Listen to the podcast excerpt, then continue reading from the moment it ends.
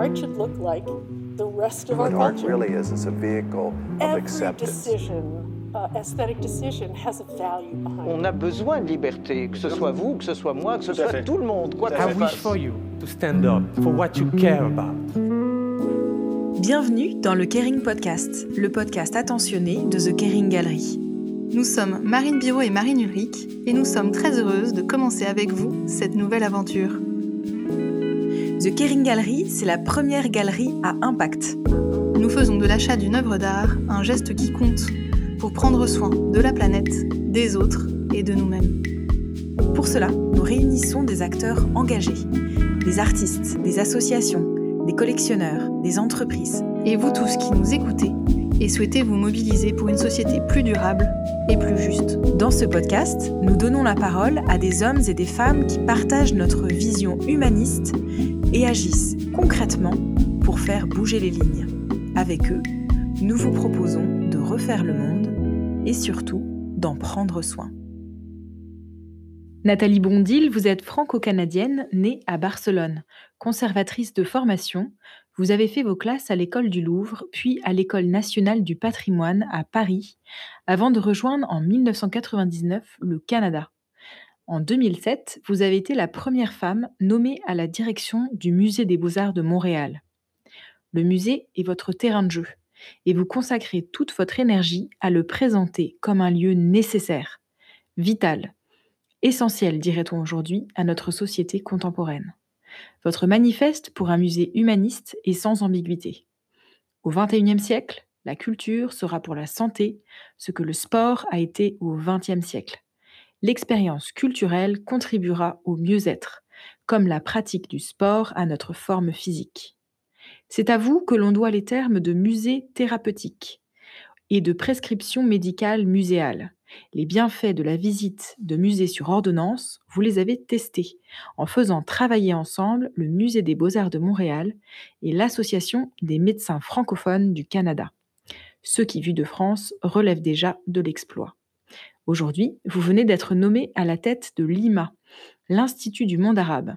C'est là que vous nous recevez pour enregistrer ce podcast.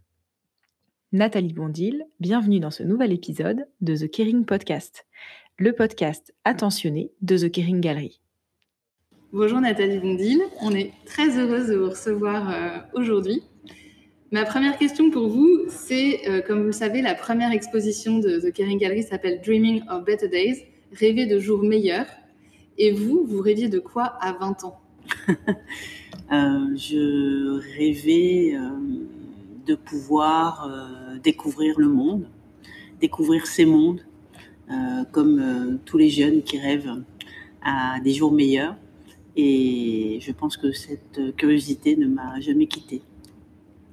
Et alors concrètement, à 20 ans et demi, 21 ans, euh, qu'est-ce que vous avez mis en place pour euh, faire, euh, pour que ce rêve se réalise? J'ai voyagé, j'ai eu la chance de vivre à l'étranger, euh, de passer mon enfance au Maroc, euh, d'être née en Espagne et d'avoir toujours eu un goût très prononcé pour les voyages. Donc j'ai pris un sac à dos et puis euh, je suis partie dans d'autres continents.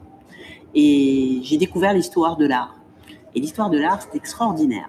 Je recommanderais à n'importe quel jeune, que ce soit pour sa passion, pour ses études, son métier, parce que euh, c'est à la fois donc euh, une façon de découvrir euh, des mondes esthétiques et des imaginaires extraordinairement divers. En même temps, par euh, les arts, on touche à la politique, on touche à l'histoire, on touche à la géographie, on touche à l'ethnologie. Bref, donc euh, il y a tellement euh, de domaines donc, qui touchent aux arts.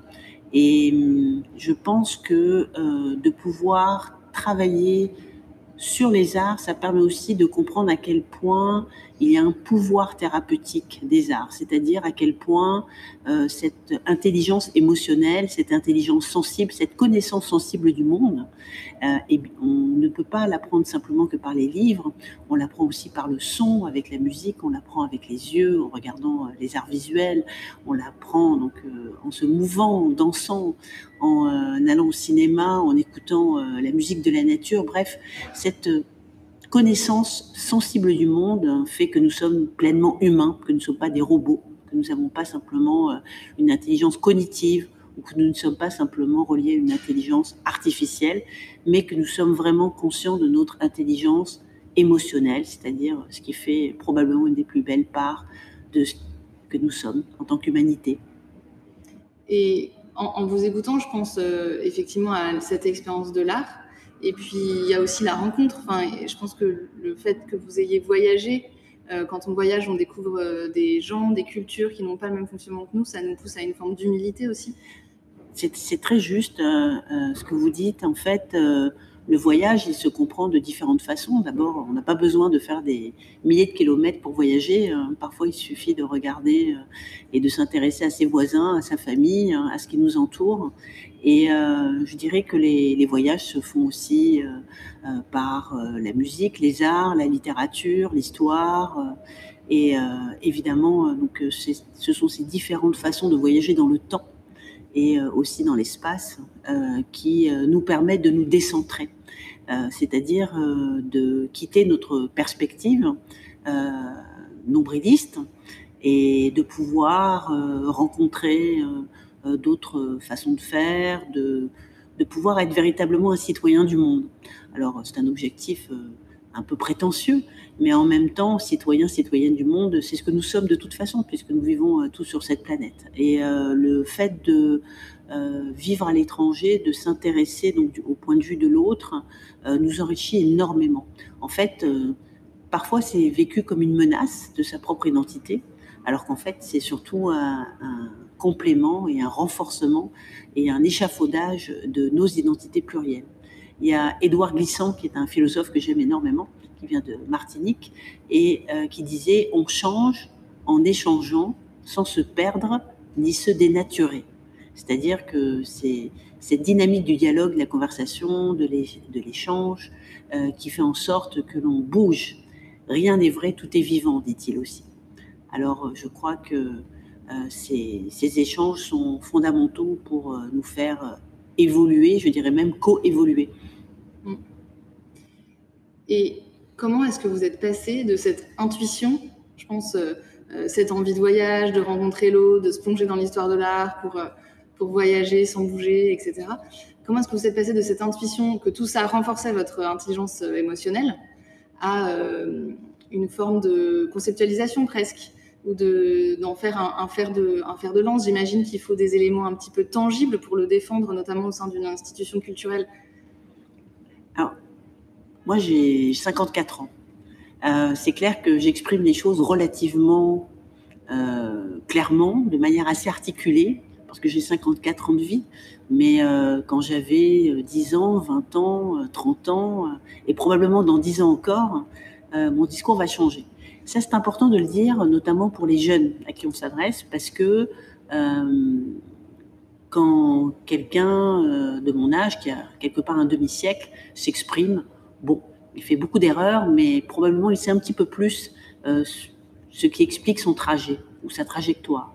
Euh, quand on a 20 ans, c'est pas évident.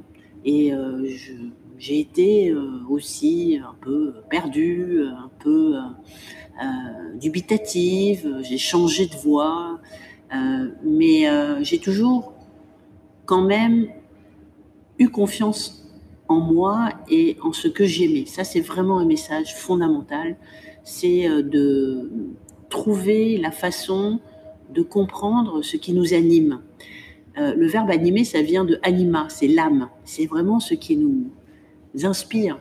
Et euh, écouter et prendre le temps de changer, ce n'est jamais se tromper, c'est tout simplement avancer.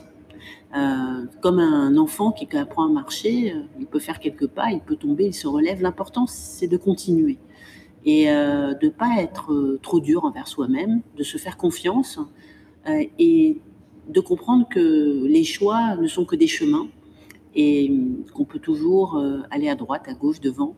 On peut aussi s'arrêter, prendre le temps.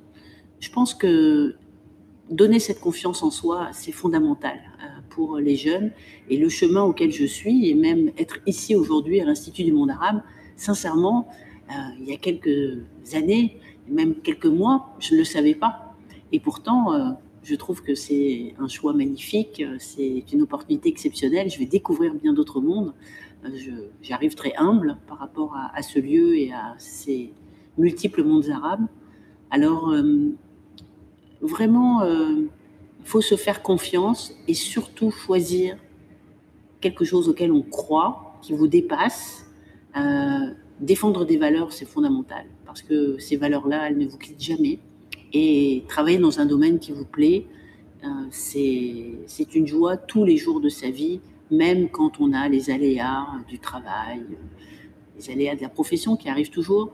Euh, c'est absolument fondamental. C'est une passion, le mot est un peu galvaudé, mais il y a un proverbe qui dit choisis ta passion pour métier, tu ne travailleras jamais un jour de ta vie. Et cette, euh, euh, idée qui vous dépasse, euh, dont vous venez de parler, cette passion, est-ce que pour vous, c'était, c'est cette vision du musée comme un, lieu hautement humaniste? En, préparant l'épisode, on disait qu'un musée humaniste, c'était presque un pléonasme. qu'est-ce qui fait qu'aujourd'hui, c'est à ça que vous êtes, enfin que vous dédiez en tout cas votre, votre carrière oui, c'est. J'ai découvert les musées. Hein. Euh, euh, en faisant mon métier d'abord euh, parce que j'étais très intéressée par les arts. J'aimais toujours collectionner toutes sortes de, choses très petites, que ce soit des cailloux, des flacons de parfum, je ne sais quoi. Donc j'avais déjà, j'imagine, cette ce goût pour la collecte, mais ensuite de découvrir donc le, pouvoir de, la beauté, hein, d'une beauté euh, qui nous émerveille. Euh, avoir le, sens de l'émerveillement, c'est aussi une chose qu'il faut cultiver tous les jours de sa vie jusqu'à euh, au dernier, parce que c'est une source d'inspiration, de réconfort constant. Et cette beauté, elle est partout autour de nous. Elle est dans le ciel, elle est dans les nuages, elle est dans le chant des oiseaux, mais aussi elle est dans les musées. Et euh, c'est vrai que le pouvoir de s'émerveiller, euh, c'est quelque chose qu'il faut cultiver. Euh, parce que c'est ce qui peut vous amener à vous inspirer, c'est ce qui vous réconforte. et ce pouvoir-là, il existe partout autour de nous. Il existe que ce soit en regardant le ciel, donc en regardant les nuages, en écoutant le chant des oiseaux, mais aussi grâce aux artistes. Picasso disait la beauté court plus vite que nous. Et les artistes sont un peu des extralucides. Ils ont cette capacité donc euh, à euh, nous faire euh, voir, ressentir des problématiques, des beautés, des nouveautés auxquelles on n'est pas forcément habitué. et ils ont ce pouvoir-là.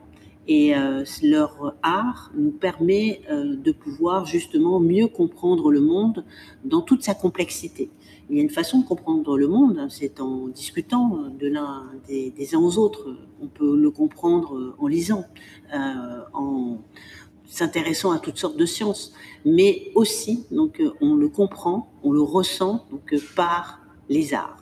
Et euh, je crois que pour avoir une bonne compréhension euh, de, ce monde, eh bien, il faut aussi s'ouvrir aux arts. ce sont vraiment des sources de, connaissances qui sont complémentaires parce que, encore une fois, nous ne sommes pas des robots. Hein. Nous sommes des, animaux cérébraux euh, avec une puissance cognitive et rationnelle, mais aussi avec aussi euh, beaucoup d'émotions euh, qui parfois nous submergent. Et cette communication que l'on doit mettre en place entre notre partie de sensation et notre partie de réflexion, euh, doit se faire de la manière la plus euh, euh, fluide possible pour créer un équilibre. parfois, il y a des, des, mots, des sensations que l'on ressent mais qu'on a du mal à exprimer. Et on pourra le faire par le biais des arts. D'ailleurs, beaucoup de médecins utilisent euh, les arts pour que des enfants traumatisés, pour que des personnes en incapacité de pouvoir s'exprimer, de pouvoir oraliser, puissent justement euh, faire ressortir donc leurs émotions, puissent la conceptualiser, mais euh, au travers de dessins, au travers de chants, au travers d'autres moyens d'expression. Et cet équilibre que nous avons entre nous, animal de raison, mais d'émotion, est un clé donc pour se sentir bien soi-même, mais en même temps bien avec les autres. il y a toutes sortes de phénomènes physico-chimiques qui expliquent que nous communiquons en présentiel d'ailleurs, beaucoup plus qu'en virtuel. Et cette, ce fait d'être ensemble, de pouvoir euh, activer nos circuits de nos neurones miroirs euh, qui activent donc notre empathie, elle est fondamentale euh, parce que nous sommes des, mammifères, parce que nous devons réagir aux autres par des phénomènes de mimétisme, par des phénomènes d'empathie, qui sont des phénomènes tout à fait biologiques. Et c'est très important de les prendre en compte, surtout en ce moment avec la Covid, où on est isolé, où on est dans des espaces virtuels, face à des écrans qui sont surtout des écrans au premier sens du terme, c'est-à-dire des murs. Mm. Alors, dans, dans, tout ce que vous venez de nous dire, on est passé de l'art qui nous permet de comprendre le monde à l'art qui nous permet euh, parfois de guérir ou d'être dans le soin, d'exprimer des choses qui par ailleurs ne sont pas. Donc, vous avez mis en place euh, euh, vous, lors de dans votre l'institution dans laquelle vous étiez précédemment, euh, ce principe des prescriptions médicales muséales. Est-ce que vous pouvez nous raconter un petit peu la mise en place de ce projet Est-ce que c'était une intuition? Est-ce que c'était quelque chose de, de, long, de longtemps co-construit avec plein de parties prenantes? Est-ce que vous avez pu observer des résultats? Alors, il y a il y a eu des prescriptions sociales, notamment dans le contexte anglo-saxon, où euh, on travaillait sur cette euh, question de la prescription sociale. Mais il n'y avait jamais eu de prescription euh, médicale, muséale, même si des musées, et notamment le musée des beaux-arts de Montréal, avaient aussi des activités concernant des associations de soins sur les questions d'Alzheimer, etc. La question de la prescription médicale muséale, c'est-à-dire que votre médecin de famille votre médecin traitant donc, euh, vous fait une prescription pour que vous puissiez aller dans un musée, elle m'est venue euh, des discussions que j'ai pu avoir en famille avec euh, un frère qui est chirurgien et qui s'intéresse beaucoup aux soins de santé holistiques, c'est-à-dire à une médecine qui ne va pas simplement soigner, réparer donc un fragment, une partie de notre corps, mais qui a vraiment une, vision beaucoup plus globale donc de, discussions avec des professionnels de, de, la santé, et surtout parce que euh, moi-même, donc euh, j'ai vu, j'ai su que l'on donnait des prescriptions pour faire de l'exercice physique, pour faire du sport, notamment pour l'entretien ou pour dans des cas de convalescence. Et euh, il me semblait aussi important de pouvoir aller dans des musées puisque je travaille dans un musée, mais c'est sans exclure les autres salles de spectacle, bien entendu, euh, parce que euh, dans les musées où euh, j'avais eu l'occasion de mettre en place énormément de projets pilotes avec des groupes de personnes qui étaient atteintes de différents troubles de la santé extrêmement variés. je parle de, troubles de dépression jusqu'à des troubles d'anorexie, etc., etc. Eh bien, nous avons pu voir durant ces projets pilotes qui étaient co-créés avec des professionnels euh, de la santé, euh, qui avaient des impacts positifs sur euh, le, mental, sur la, santé et le bien-être des patients. Du coup, pourquoi ne pas élargir finalement ce lieu qui était le musée comme un lieu de réconfort, un lieu de mieux-être à l'ensemble de toute la société et euh, de là est partie donc euh, cette idée de prescrire euh, le musée par un médecin. Pour mettre en place ce projet, en 2018, j'ai bénéficié de la complicité, bien entendu, d'autres professionnels. je pense au directeur du service éducation et mieux-être, Thomas Bastien, grand complice pour ces questions, et aussi à l'association francophone des médecins du Canada, euh, qui acceptait de jouer le jeu. Alors, euh, nous avons euh, lancé un projet pilote. J'aime beaucoup travailler en projet pilote parce que ça n'énerve personne. Donc tout le monde est rassuré, on peut avancer tranquillement sur les chemins de l'innovation. Et euh, avec cette association, nous avons euh, délivré, nous avons mis en place donc, euh, ces prescriptions pendant un an et ensuite nous avons établi les résultats qui ont montré qu'effectivement c'était à la fois très intéressant pour les patients qui exprimaient pour la première fois leur émotion à être dans un musée. Il y a beaucoup de patients qui ne peuvent pas faire du sport, qui sont d'ailleurs fatigués, qui sont malades, qui ont des maladies chroniques, euh, qui peuvent même être euh, dans des stades de maladie terminale, donc euh, qui ont des difficultés très concrètes, très physiques. Il y a aussi donc les patients qui veulent justement pouvoir euh, se déambuler dans un musée, pouvoir s'émerveiller, euh, pouvoir euh, être accompagnés de leur famille, de leurs parents, de leurs enfants, pour communiquer dans ce lieu qui, qui est un lieu d'inspiration, qui est un lieu où on n'est pas là pour apprendre l'histoire de l'art. Donc on est là pour recevoir donc la puissance des arts. Les arts sont très puissants. on n'est pas du tout dans un rapport pédagogique. On est vraiment dans un rapport de, euh, de ressenti. Et cette prescription, elle est aussi très intéressante pour les médecins. Parce que tant pour les médecins que pour les patients, le musée n'est pas forcément une clé évidente. Les musées restent quand même, malgré tous les efforts qu'il y a pu avoir en termes de démocratisation, ce sont quand même des lieux pour des publics informés, éduqués, assez privilégiés, euh, et euh, c'est pour cela que c'est un chemin extrêmement long euh, que de donner la clé du musée à toute la population. Et en offrant la possibilité à des patients d'aller dans un musée, certains patients sont très étonnés, mais finalement suivent le conseil et les retours sont tous extrêmement positifs, extrêmement positifs. Et pour le médecin, c'est un outil de plus qu'il a dans son arsenal thérapeutique. Évidemment, on ne parle pas de se substituer à la médication, euh, à la médecine dure, mais c'est plus un complément dans certains cas qui permet au médecin d'amener du réconfort, euh, de donner un conseil par rapport donc au patient qui est là dans son cabinet, à la personne. Donc au-delà de la maladie, au-delà qui le définit, c'est de pouvoir le prendre en compte en tant que personne et d'avoir un retour euh, sur euh, ce ressenti. Et très clairement, ça fonctionne. Donc c'est un outil et pour le médecin et pour le patient. D'ailleurs, ça a tellement bien marché que euh, cette initiative a été supportée par le ministère de la Santé de la province du Québec. Bah, nous, de France, on était tous. Hein. Enfin, voilà, ça, déclenche forcément euh, des envies. J'ai vu que ça avait été suivi en Italie aussi.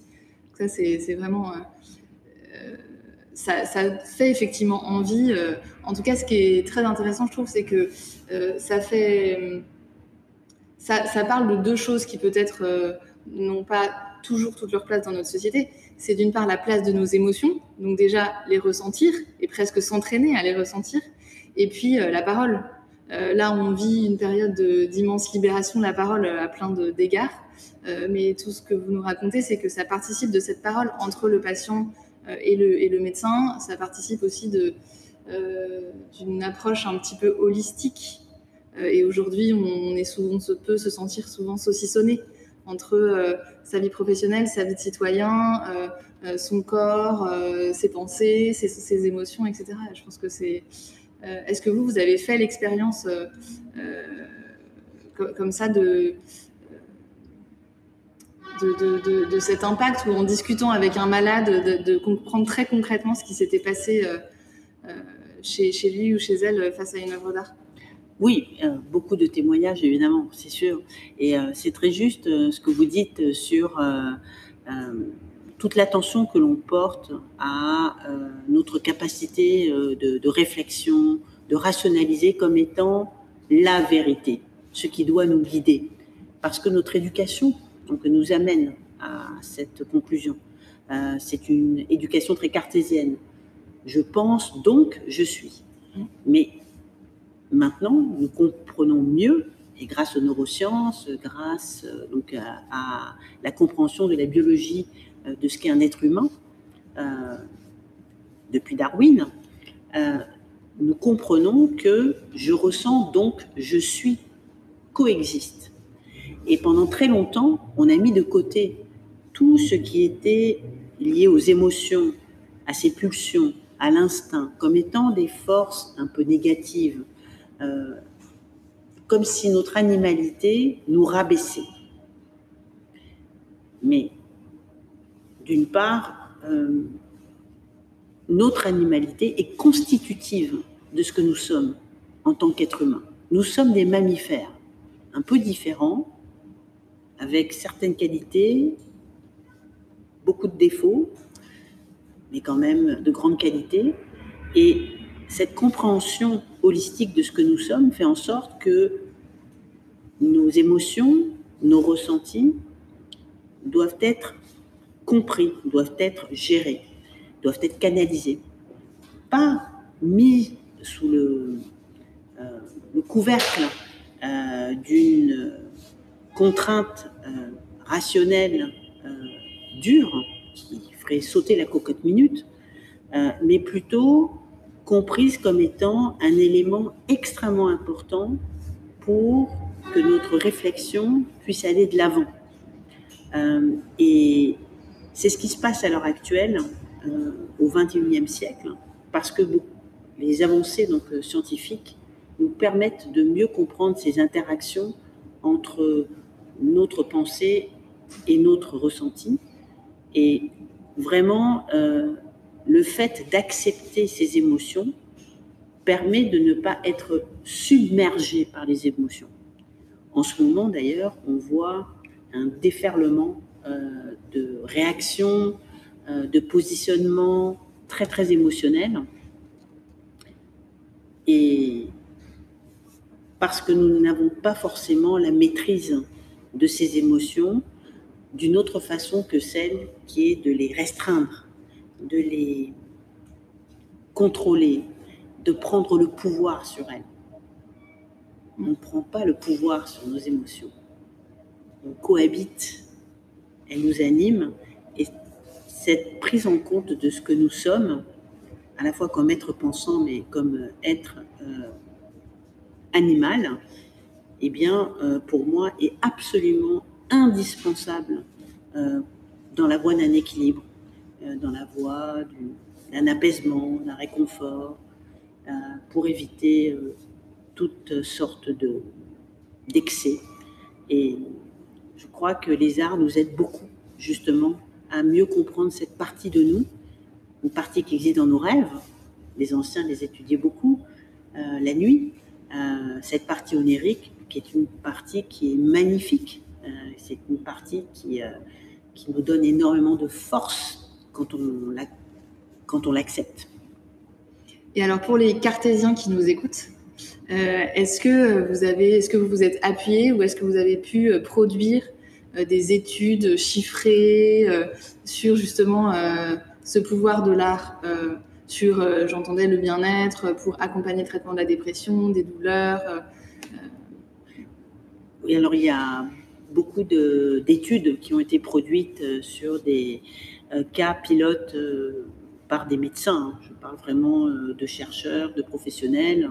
je pense par exemple au docteur Howard Steiger qui a travaillé sur les questions de troubles alimentaires avec le Musée des Beaux-Arts de Montréal, je pense aussi au docteur Olivier Baucher, euh, qui a travaillé avec euh, l'Institut de gériatrie pour euh, améliorer la santé des seniors.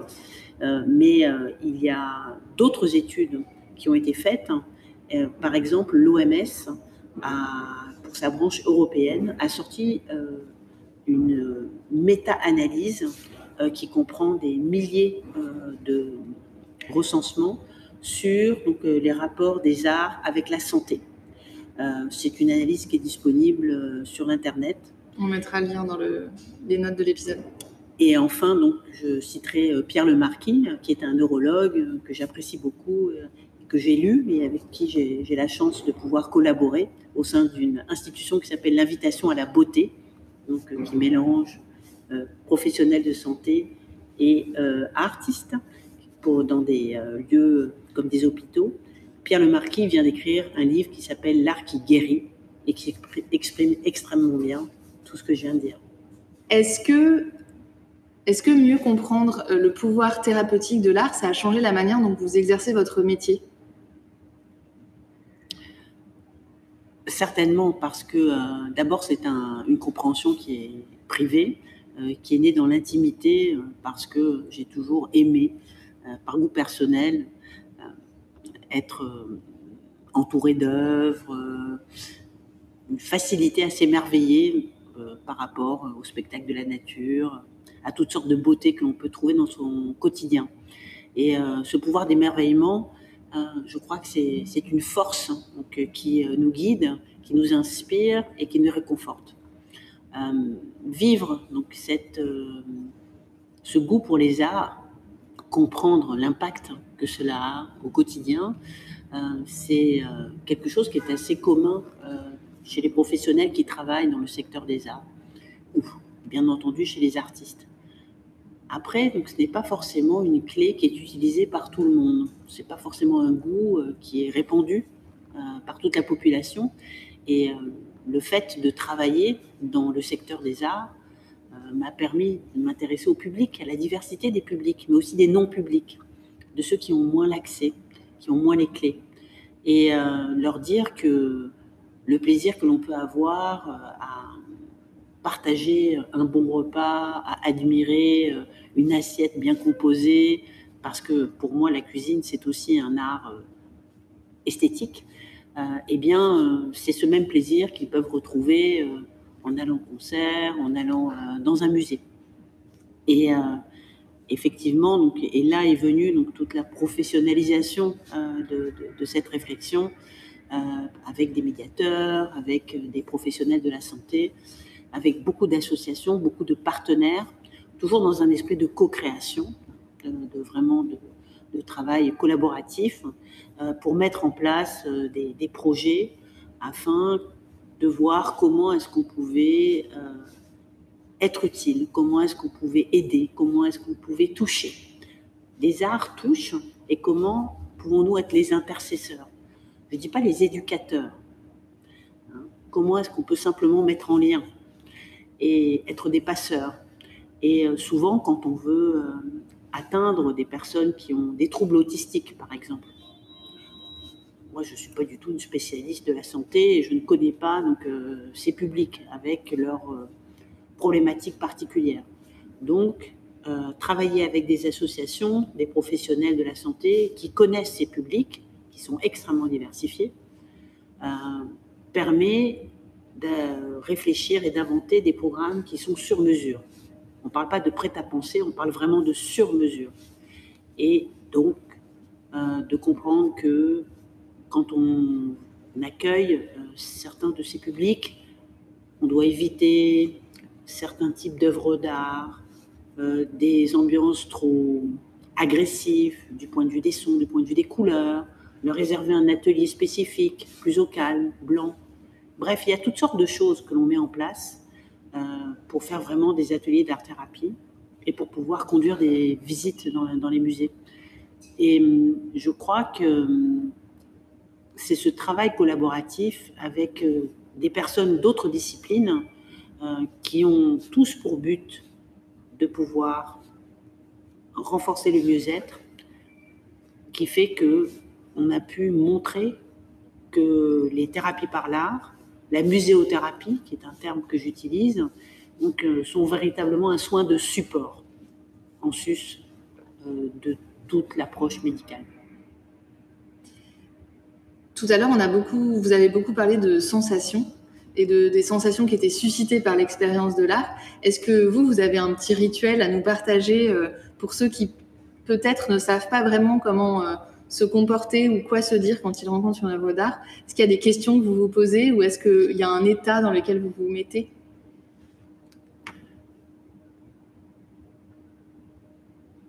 En fait, c'est quand on va dans un musée, on offre du temps de cerveau. du temps de cerveau disponible. C'est extrêmement précieux.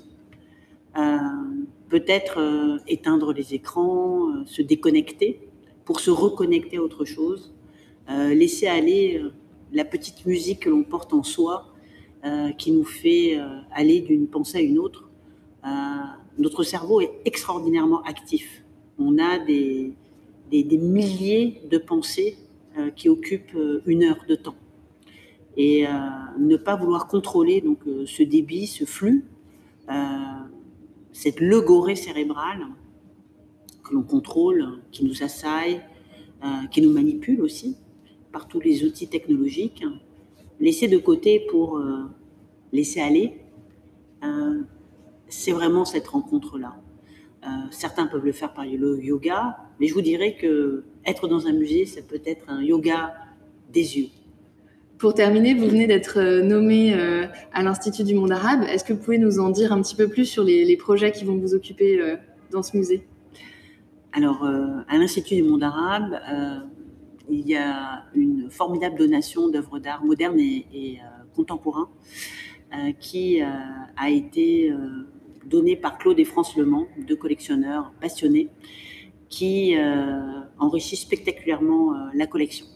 Alors du coup, le musée doit complètement être repensé et va permettre, grâce à cette donation majeure, d'être actualisé.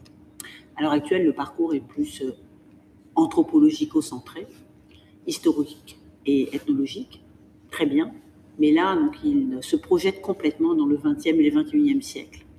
Et c'est une chance extraordinaire parce qu'il euh, y a en fait une diversité des mondes arabes. Euh, une méconnaissance Souvent, on a une approche très monolithique euh, du monde arabe, euh, alors qu'il est incroyablement pluriel, euh, que ce soit dans le passé ou dans le présent. C'est une scène foisonnante de créativité et le langage de la modernité que l'on connaît moins va pouvoir être montré, exposé dans ce futur musée. Donc ça, c'est vraiment un des grands projets sur lesquels je vais travailler, avec toujours donc la volonté de créer des dialogues euh, interculturel, euh, de créer des liens pour que on capitalise, si je puis dire, sur ce qui nous rassemble, plutôt que ce sur quoi nous sommes différents. Euh, je crois beaucoup en la vision d'un musée humaniste, hein, donc, qui réunit, qui fédère, plutôt qu'il ne clive, qu'il ne catégorise, qu'il n'étiquette. Et ce lieu est, vraiment euh, très important pour avoir une vraie action euh, politique, mais politique dans le premier sens du terme, c'est-à-dire qui est utile et qui fait sens dans la cité. Alors, euh, le futur projet sera un projet qui sera très rassembleur, très fédérateur et qui permettra de pouvoir porter des ponts pour l'avenir, des ponts positifs et des ponts très constructifs. Merci beaucoup Nathalie Bondil. Je repars avec euh, euh, l'envie de mieux comprendre ce qui nous rassemble chacun dans toutes les rencontres de notre quotidien et peut-être en allant du coup encore plus à la rencontre euh, et en s'intéressant vraiment à, qui est l'autre pour pouvoir mieux comprendre ce qui nous lie. Pour terminer, je passe la main à Marine qui a peut-être quelques petites questions rituelles Merci du podcast à vous poser. Si vous êtes prête, Nathalie, nous pouvons commencer avec ces, questions rituelles que nous avons l'habitude de poser à nos invités. Nathalie, vous avez coordonné des dizaines, peut-être même des centaines d'expositions d'artistes à travers le monde. J'aimerais vous demander s'il y a une ou un artiste ou peut-être une œuvre d'art qui fait écho à votre engagement. C'est extrêmement difficile de répondre à cette question.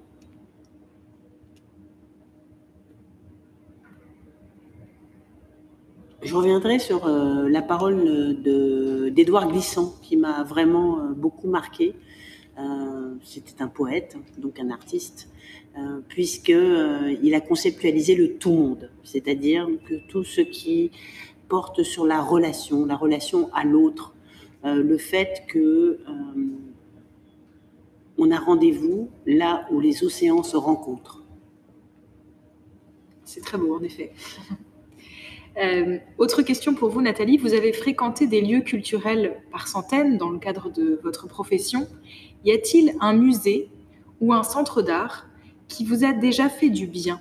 Et pourquoi celui-ci plutôt qu'un autre?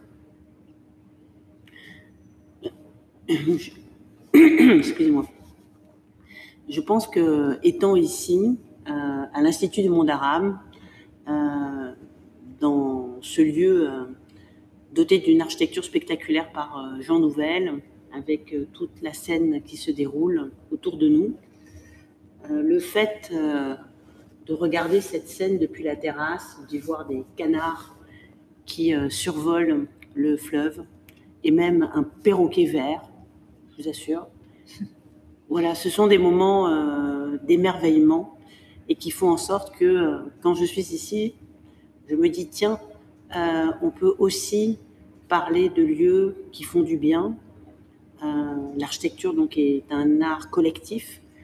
c'est aussi un lieu qui évoque pour moi le bimaristan, c'est-à-dire ces ancêtres des hôtels-dieux, des hôpitaux qui avaient été créés donc, par euh, les anciennes civilisations arabes, qui ont toujours, toujours porté beaucoup de soins euh, à la lumière, aux ombres, au rapport donc au bruit des oiseaux, du vent dans les feuillages, des, euh, de l'eau, pour créer des environnements apaisants.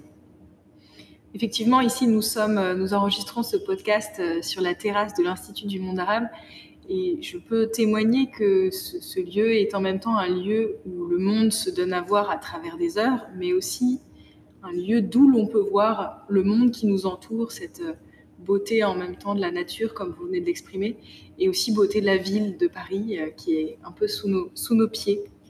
qui se déroule comme un immense panorama euh, extraordinaire. Et euh, c'est vrai que c'est un point de vue moi qui reviens à Paris, qui m'émerveille à chaque fois. Donc tous les jours, je viens et je regarde chacun des monuments et j'en découvre de nouveaux. C'est absolument prodigieux. Nathalie, si vous pouviez acheter n'importe quelle œuvre, qu'achèteriez-vous et qu'en feriez-vous?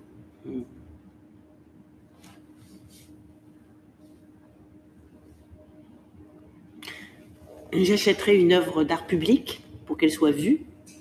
Euh, j'aime beaucoup la sculpture. Je dirais que l'âge des reins de Rodin, c'est quand même extrêmement beau. 1876, donc un homme nu qui lève le bras et euh, comme s'il prenait conscience de lui-même, euh, une œuvre de jeunesse d'Auguste Rodin, qui d'ailleurs existe euh, comme une œuvre d'art public euh, dans un des arrondissements de Paris.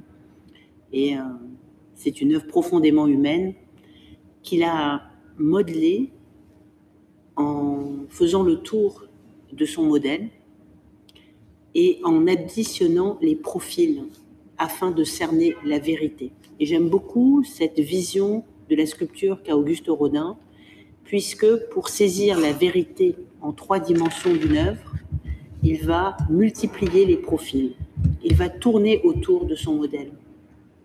Et ça, c'est très juste philosophiquement parlant, parce que quand on a un sujet de recherche ou un sujet de réflexion ou un problème, eh bien, de la même façon que Rodin, on doit tourner autour et additionner chacune des perspectives pour pouvoir bien cerner donc le sujet dans toute sa complexité. Donc je trouve que euh, cette œuvre-là, euh, la façon dont elle a été faite, une méthode à 360 degrés totalement inédite d'Auguste Rodin, ce qu'elle nous enseigne du point de vue de la philosophie et de la réflexion, des démarches à suivre est très inspirant. Merci pour ce, pour ce choix et puis merci pour cette mise en partage aussi euh, de, cette œuvre publique, du coup que vous rendriez publique. Une dernière question peut-être pour la route. Si vous pouviez inviter des personnalités contemporaines ou historiques à notre prochain vernissage, pour faire avancer notre démarche rassemblant art et care, à qui feriez-vous signe? Christiane Taubira. Je pense que ce serait une personne euh, euh, très euh, pertinente parce qu'à la fois, comme garde des sceaux, c'est quelqu'un qui a à cœur la défense de la justice, son engagement personnel, contre les inégalités, et puis parce que c'est quelqu'un qui adore les arts, c'est une femme qui connaît très bien la poésie, la littérature, qui écrit elle-même, qui est venue très souvent euh, visiter le musée des beaux-arts de Montréal. Et donc, euh, je pense que ça serait une personne euh, très intéressante à écouter. Eh bien, merci. Nous ne manquerons pas de lui transmettre une invitation. Merci Nathalie Bondil d'avoir répondu à notre invitation. Merci de nous avoir reçus dans votre nouveau bureau, ici à l'Institut du monde arabe. Prenez soin de vous. Merci. Ce podcast a été réalisé avec la complicité d'Artistique Bazar pour les mots et celle de Jean-Léo Bost pour la musique. Il vous a plu? N'hésitez pas à le partager autour de vous et à nous mettre 5 étoiles sur votre plateforme d'écoute pour le faire connaître. Vous souhaitez aller plus loin? Retrouvez la synthèse de cet épisode sur le site keringgallery.com ainsi que les artistes et les associations partenaires qui nous permettent de faire de l'art un levier d'engagement et d'action.